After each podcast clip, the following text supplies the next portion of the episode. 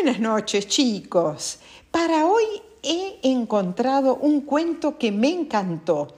Es un cuento de eh, un escritor mexicano llamado Luis Antonio Rincón García y se llama Itzerina y los rayos del sol. Se los voy a dedicar a todos ustedes y especialmente a un nene que se llama Aurelio, a quien eh, le gustan mucho mis cuentos. Empecemos. Una mañana, tempranito, Itzelina, una niña muy curiosa, saltó de la cama para ir a la alta montaña cerca de su casa y atrapar todos los rayos del sol para ella solita, con una red que había encontrado en el galpón de su casa. En cuanto empezó a subir la montaña, se encontró con una ardilla voladora que saltaba de árbol en árbol. ¿A dónde vas, Itzelina, tan apurada? Voy a la alta montaña, contestó ella, para pescar con mi red todos los rayos del sol y así tenerlos para mí solita. Ay, Itzelina, deja algunos para que me iluminen el camino. ¿Cómo voy a encontrar mi comida si te los llevas todos? Esas palabras hicieron pensar a Itzelina. Claro que sí, amiga ardilla. Te voy a guardar algunos para vos, porque yo quiero que sigas encontrando tu comida. y siguió caminando. Bueno, eh, la ardilla le agradeció mucho y eh, Itzelina siguió caminando hasta que llegó a un lugar donde había un inmenso árbol. Y ahí paró porque estaba medio cansado, cansada, y el árbol le empezó a hablar. ¿A dónde vas, Itzelina? ¿Eh? Que estás tan apurada.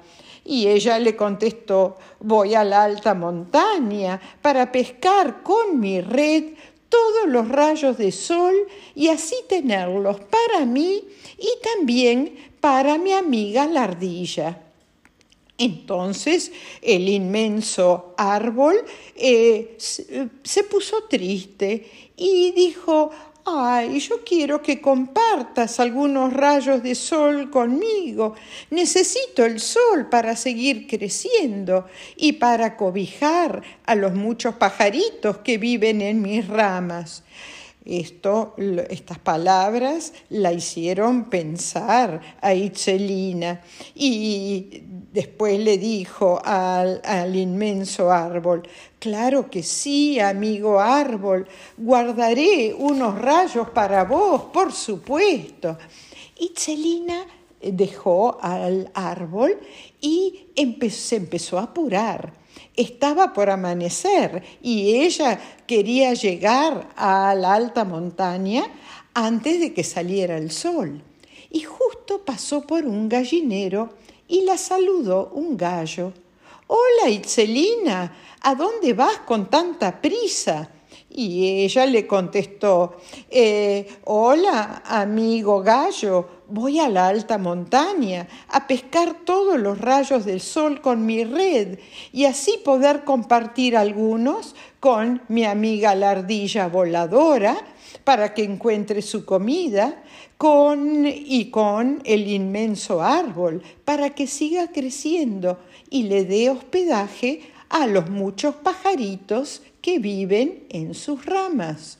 Ay, le dijo el gallo, yo también te pido algunos rayos, porque si no, ¿cómo voy a saber a qué hora cantar? ¿Y, cómo voy a poder eh, avisarle a los adultos que se tienen que salir de la cama y levantarse para llegar temprano al trabajo? ¿Y cómo voy a hacer para que los niños lleguen temprano a la escuela? Esas palabras la hicieron pensar a Itzelina. Claro que sí, amigo gallo, le dijo, también te daré algunos rayos de sol, mm, le contestó Itzelina.